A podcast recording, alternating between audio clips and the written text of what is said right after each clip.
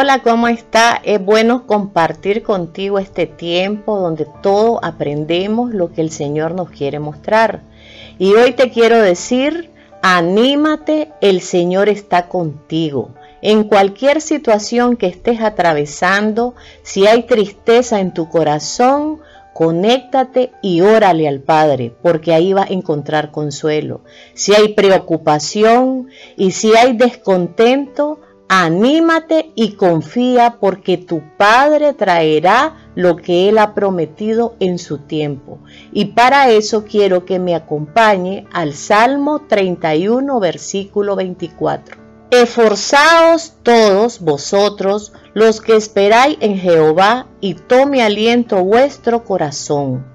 Cuando nosotros encontramos la palabra esforzado, eso nos tiene que dar una luz y eso nos tiene que mostrar que si nosotros queremos recibir la respuesta que hemos tenido a una petición, necesitamos esforzarnos.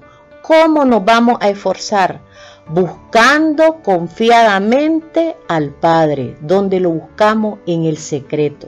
Necesitamos entablar en nuestra vida una conducta de búsqueda ante el Padre Celestial. Necesitamos entablar una relación. La relación nos va a ayudar a llegar y a llegar confiados.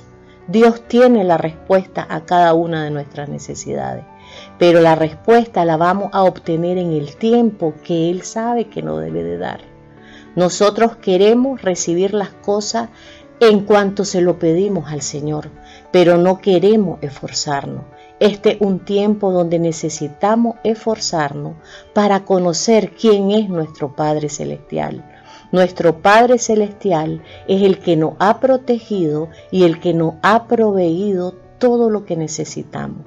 Yo te invito a que te esfuerces un poco y que los busques, que lo busques confiadamente porque la respuesta viene pero la respuesta viene en el tiempo de Dios. No es en tu tiempo, no es en mi tiempo, es en el tiempo de Dios.